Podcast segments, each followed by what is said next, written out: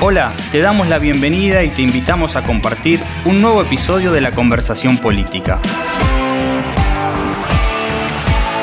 Uno de los podcasts de Clásica y Viral, donde nos proponemos silvanar voces y provocar conversaciones sobre la comunicación de gobierno, las campañas electorales, la comunicación de crisis, las nuevas tendencias, las estrategias, qué pasa con los medios de comunicación, las nuevas narrativas y todas las herramientas que los asesores y consultores aplican a la comunicación política. Y un desafío central que estará presente en cada uno de los episodios. ¿Es posible conversar?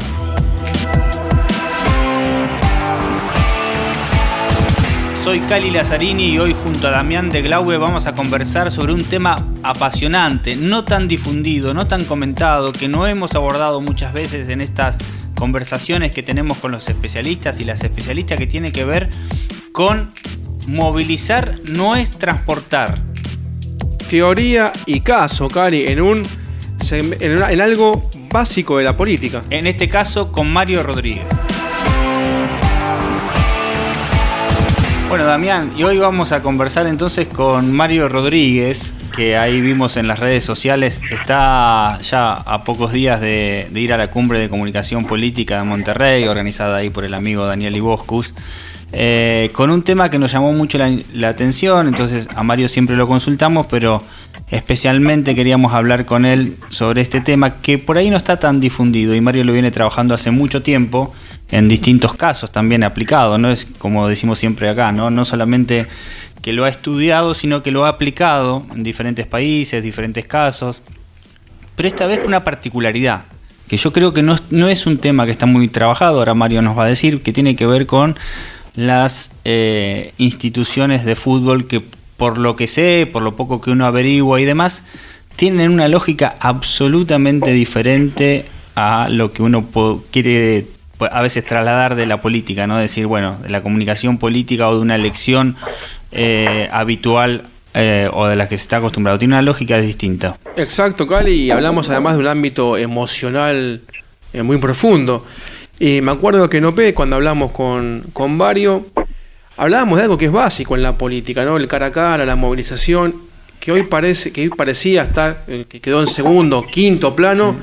Y él no solo lo, eh, lo pone en primera plana, sino que lo sistematiza de un modo que no sé si es tajante para una elección, pero sí es muy importante. Sigue habiendo ese contacto. Movilizar no es transportar. Muy ingenioso el título, Mario, y te vamos saludando. ¿Cómo andás?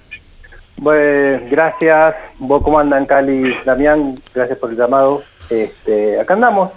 Mirá, los escuchaba muy atentamente y, de verdad, digo, al tiempo que les agradezco el interés, vos sabés que eh, reivindico y cada vez estoy más convencido que la cuestión del territorio, o sea, qué es lo que vos haces en ese lugar en el cual vos querés gobernar, seas un, seas un partido político, seas un sindicato, o seas un, en este caso que vamos a hablar, seas un club, es fundamental, porque pese a que esta, estos dos años de pandemia nos han obligado a acelerar algunos procesos ya en marcha, digamos, la digitalización extrema, eh, nada todavía reemplaza la cuestión emocional, emotiva, de un abrazo, de una, de una palmada, y eso funciona en todos los ámbitos de desempeño de personas. Y esto, Mario, te interrumpo, Gary, porque me, me pega interes me es muy interesante. Me, quedaba con las ganas de preguntar, bueno, ¿qué pasa en pandemia? ¿no? Porque hubo algunas elecciones, caso de Estados Unidos y demás. Y además de eso, sumale que, te, para que te agrego a lo que dijo Cali, como en Estados Unidos, como en, este caso el club de fútbol, el voto no es obligatorio. Si bien tenés eh, un perdón totalmente controlable, sistematizado, no es obligatorio. O sea que la movilización en pandemia es, es difícil o es al menos un desafío. ¿Y cómo, cómo, cómo fuiste con eso, Mario? ¿Cómo la fuiste pensando y actuando? Ok, las elecciones este, en pandemia, eh, yo creo que el caso más interesante es Dominicana, eh, para mirar, que, es un caso súper interesante y con muchos colegas de Argentina trabajando allí. Eh, fue una, fue una, son campañas que ahora se les denomina híbridas, cosa que en realidad ya, ya eran las campañas híbridas. Este, quizás mm. lo, que, lo que tienen ahora o han tenido este año es un desarrollo mucho más complejo desde la hibridez. Pero todo lo que ha funcionado es cara a cara. Eh, si ustedes recuerdan la elección americana, la reelección de Trump, estaba básicamente hecha en actos, por supuesto, menos masivos, con mayor cantidad de conectividad. Pero Trump recorrió casi todos los estados, digamos, era uno de los temas que estaba en discusión acerca de si era un exceso de, de audacia o directamente un delito. O sea, aún en pandemia, todas las campañas se las han ingeniado para tener el grado de cercanía imprescindible que los humanos necesitamos para construir confianza. Porque al final del día está muy estudiado y ya no se discute que las campañas son acerca de construir confianza. Eh, un, académico importantísimo que, ustedes han, han, convocado a OP, Mario Riorda, este, actualmente en redes está haciendo muchos comentarios interesantes acerca de para qué sirven las campañas, ¿no? Y él dice, bueno, hace mucho tiempo que las campañas este, sirven poco y nada. ¿Por qué? Porque hemos descubierto que las propuestas de campaña hoy no forman parte de la agenda importante. Y sí lo que forma parte de la agenda es esa cosa de cercanía, de estar con el otro. Con lo cual, me parece a mí que eh, tenemos que revisar nuevamente esta cosa de que las personas otorgan su confianza a otra, sea un club de fútbol, sea un sindicato o sea un gobierno. No es que nosotros estamos otorgando el poder eh, tremendo de un plan de gobierno distinto o diferente, sino que porque al final del día cuando uno mira los planes de gobierno son todos más o menos iguales, digamos son todos con algún tipo de diagnóstico y algún tipo de expectativa futura. Y en general esas expectativas futuras son más o menos parecidas, porque si uno quiere gobernar una ciudad, seguramente la propuesta de mejora es a una ciudad mejor, modélica y qué sé yo. Ahora, el problema es, cuando vos vas a votar, es a quién le crees que te va a llevar a ese lugar. Y en los clubes, yendo al caso específico que, que ustedes mencionaban, eh, en los clubes también sea, digamos, había, hay toda una gran una discusión acerca de a qué futuro vos me vas a llevar. Y ese futuro es eh, campeonatos, eh, identidad, eh, pasión, digamos. Me parece a mí que esta reivindicación tardía, si querés, del, del tema territorial, tiene que ver con que la gente, las personas, nosotros, otorgamos confianza no es que estamos eligiendo el mejor plan por la racionalidad del mismo, sino que estamos otorgando un valor de confianza a alguna persona o lista de personas que van a hacer eso que proponen. Que si los miras muy finito, no es muy distinto a lo que el otro propone. Entonces, ¿el diferencial dónde está? El diferencial está en la posibilidad de ganarme tu, mi confianza. Y en eso, el territorio, el cara a cara, la cercanía, eh, manejar bien la acumulación híbrida, es decir, que las agendas virtuales y, reales confluyan de manera adecuada. O sea, todo lo que me parece que arranca hoy este, con el fin de la pandemia. Ahora, Mario, eh, bueno, aclaremos que el caso que estamos hablando, que vos a nombrar el club, pues yo voy a tratar de saltearlo, pero no importa. Eh, esta diferencia, que estas dos palabras que vos elegís, movilizar no es transportar. Digamos, si podés describir un poquito, digamos, esta, esta disquisición, esta, esta distinción que haces entre las dos palabras, que parece una obviedad, pero está bueno reflexionar sobre ella. Eh, mira, gracias Cali, el club es Boca Juniors, sabemos que te, duele mencionarlo, pero bueno, ¿qué va a ser?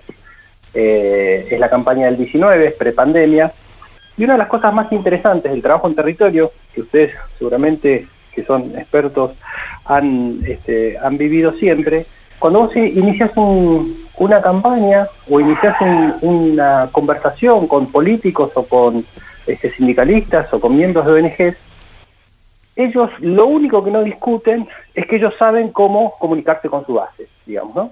Ellos dicen, bueno, mira, necesito la estrategia, necesito el mensaje, este, necesito ahora este, dónde lo tengo que poner, con qué, con qué este, frecuencia en las redes, con qué frecuencia en medios tradicionales. Ok. Y cuando uno avanza sobre, che, bueno, ¿y cómo te conversas con, con tu base? Ah, no, no, yo de eso sé. En esa misma línea, cuando se va acercando la fecha del evento, lo único que se discuten es cantidad de cantidad de, de medios de transporte, sean taxis, sean ómnibus, o sean este, remises o autos particulares.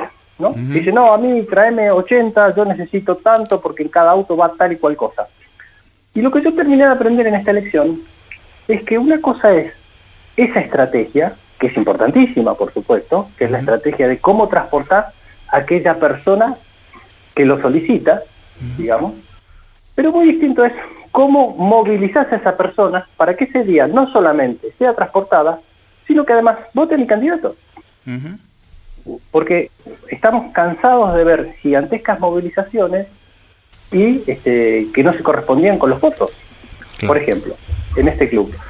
Eh, no sé si saben, pero bueno, los clubes de fútbol en Argentina votan los activos, hay cuatro categorías, activos, vitalicios, damas, aunque usted no lo crea, y e interior, categoría interior. Sí, filiales. Claro, pero en realidad es, en el caso de Boca es a más de 100 kilómetros de Buenos Aires. Claro. O sea, si vos estás a más de 100 kilómetros de la ciudad autónoma de Buenos Aires, vos sos interior. Eh, vitalicio es una categoría y mujer y, y damas. Bueno, una de las cosas más interesantes de la conversación previa era la movilización del interior, ¿no? Bueno, bueno, tenemos que organizar la movilización del interior. Primer tema, cuando haces el diseño estratégico, decís, bueno, a ver, ¿cuántos votantes en condiciones de votar hay en el interior? Claro. Y era el 20% del padrón. Ok. En una elección que se presuponía disputada, em, era un porcentaje importante. Ok. ¿Y cuánto de ese porcentaje, de, de los 20% en condiciones de votar, efectivamente lo hacen? Ese porcentaje no llegaba al 4% y con una infraestructura fenomenal, porque imagínate, vos tenés que traer gente de que está a 2.000 kilómetros, gente que, que está afiliada, por ejemplo, es socia en Tierra del Fuego. porque no se armó como en la política esto de que tengan otros lugares de votación, ¿no? Todo está concentrado, digamos, centralizado. Exactamente. Bueno, pero es un, eh, pero es un problema no solamente de, en este caso de Boca, sino que es un problema de la ley electoral que rige, digamos, del sistema institucional que rige a los clubes.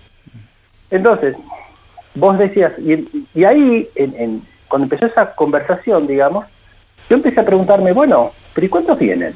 Ok, tantas personas, ok.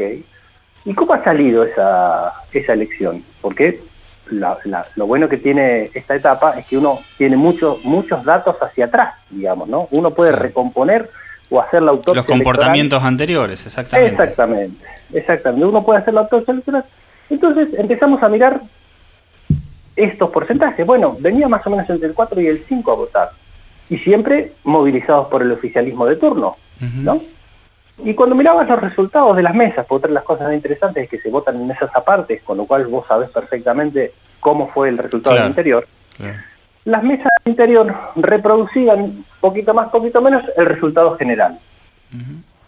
Conclusión, si el resultado general fue 30, 25, 15, suponte, significa que en el interior era 30, 25, 15. Y si los únicos que movilizan, los únicos que transportan son los oficialismos, estamos diciendo que los oficialismos transportan votos que no son de ellos. Entonces, con estas pequeñas cuentas que empezamos a hacer y a mirar, digo, bueno, ok, hay que hacer eso, pero dejemos que lo haga el oficialismo. Nosotros trabajemos en movilizar a esa persona que se va a transportar hasta Buenos Aires movilizarla con los incentivos para que vote nuestra Exactamente. Pensaba en eso, digamos, eh, movilizar tiene que ver con incentivar, con seducir, con conversar, con, con, con, llevar a que algo provoque que esa persona sienta cierto deseo, ciertas ganas de, en todo caso, después transportarse, pero que primero sienta esa, esa movilización interna de decir, bueno, quiero ir a apoyar esta propuesta, ¿no? Quiero ir a tal cosa, que sienta esa movilización. Todo ese paso previo, esa conversación previa, esa seducción, si se quiere, eh, esa escucha también, que antes del, del, del, hecho, como vos señalás, también importante, pero que es operativo de, bueno, de cómo hago que esa persona que tiene dificultades pueda llegar hasta, hasta la urna. Exactamente, y vos sabés que eso era algo que, que en elecciones nacionales y en elecciones más grandes, se veía claramente. Lo que pasa es que eh, es muy difícil también combatir contra lo mítico. Sí, por ahí descansan en la pasión los dirigentes, ¿no? La, pasión va a venir solo o va, o ya sabe. o, quédate tranquilo que yo con 10 taxis pongo tantos votos en la urna. Claro, vos transportás tantas personas. Ahora no sé cuántos votos me pones. O que en este caso, que había un ex jugador importante que, que era candidato, decir, bueno, él solo por su nombre ya moviliza a que vayan a apoyarlo, ¿no? Bueno, eh, yo, otra de las cosas interesantes, ya que lo mencionaste, ese gran jugador que es Juan Román Riquelme, eh, nosotros teníamos un, una... Acá quisiera hacer dos cosas. Una cosa es, descubrimos que vos hoy tenés casi que armar un incentivo a medida, digamos, porque mucha gente fue a votar por ese, disciplina. Mucha gente fue a votar porque estaba harto del oficialismo. Mucha gente fue a votar porque eh, tiene lazos familiares de conexión con el club. Me hizo mi abuelo de boca. Entonces, ¿cómo yo no voy a participar? Mucha gente se sintió este, conmovida por la actitud de uno de los, sus máximos ídolos de involucrarse. O sea, gran parte de la tarea es eh, de, este, desenmascarar o tratar de llegar a qué tipo de estímulo, o sea, a qué tipo de, de cosa emocional va a tocar la fibra correcta para que, se para que vos ese día esa, te movilices. ¿Qué, ¿Qué es movilizar? Que vos sientas el deseo y el compromiso de salir de tu casa un día que no hay partido, en el caso de, un club de fútbol, un día que no hay partido, que te podés quedar en tu casa tranquilamente, y vos tengas que ir a la cancha a votar. Sí, porque también está en esa estrategia, ¿no? De votar eh, eh, unas horas antes del partido o después del partido o cosas, digamos. también se han hecho esas cosas como para que la gente vaya, ¿no? O si no querés que vaya, no, claro. o desincentivar la, la, afluencia a las urnas. Una de las claves de la, de la elección en que participamos nosotros en 19 era que, que nosotros sabíamos que cuanto más gente participe, más, eh, más chances de ganar teníamos nosotros que éramos oposición. Entonces, gran parte de toda la tarea de movilización fue, fue eh, direccionada a tratar de sensibilizar las fibras de ese hincha molesto, eh, enojado, cansado del oficialismo de ese entonces, y que es tratar de que esa sensibilización sea tan importante para que ese día se movilice. Y después si lo tengo que transportar o no, es otra historia. Súper interesante, Mario. La verdad que es un tema que por ahí no se aborda mucho y que vos te has dedicado y que seguramente a quienes nos escuchan le va a llamar la atención y te van a querer consultar, te van a poder seguir en las redes. Seguramente después vas a publicar la charla que, que des ahí en Monterrey y seguramente también te vamos a pedir algunas cosas como colaborador en la cumbre que siempre detectes algo interesante para que nosotros después podamos conversar y, así seguir alimentando esta gran comunidad que la verdad que nos da mucho placer este, encontrarnos cada tanto. Bueno, eh, saben que soy este amigo de la casa, siempre me siento parte de lo que hacen y de verdad gracias a ustedes por el esfuerzo enorme que hacen por la profesión, del mismo modo que Daniel y Bosco y su gigantesco equipo de la cumbre, que ya hace más de 10 años, que está brindándonos un, una un encuentro anual, a veces a veces dos, dos por año. Sí, con estas, estas rarezas de la pandemia, pero sí. Bueno, eh, pero antes de la pandemia era el encuentro más importante de la industria. Y, lo va a seguir siendo y ahora inaugura este formato híbrido que yo creo que sin duda va a ser un éxito, pero digo, también me, me parece que era un momento adecuado para acompañarlo en vivo y en directo a Daniel, hacer este el esfuerzo que, por supuesto es, gigantesco para movilizarnos hasta Monterrey. Pero bueno, la verdad es que la gente de la cumbre se lo merece y vamos a estar allá 21, 22 y 23 de septiembre en cumbrecp.com seguramente van a poderla ver en línea o, algunas cosas sí y otras no, pero bueno, ahí está toda la información. Y a ustedes, como siempre, hacerle de corresponsal es un honor para mí. Por supuesto, te, vamos, te vamos a hacer por eso. Muchas gracias, Mario. Un abrazo. Gracias a ustedes. Y así se fue entonces un nuevo episodio de la conversación política. Les pedimos a todos y a todas que estén atentos a los próximos episodios de este y de otros podcasts de Clásica y Viral. Síganos para eso en redes sociales o pueden ingresar también a clásicayviral.com.ar. Allí, además, podrán suscribirse a nuestro newsletter semanal. Muchas gracias y hasta la próxima conversación.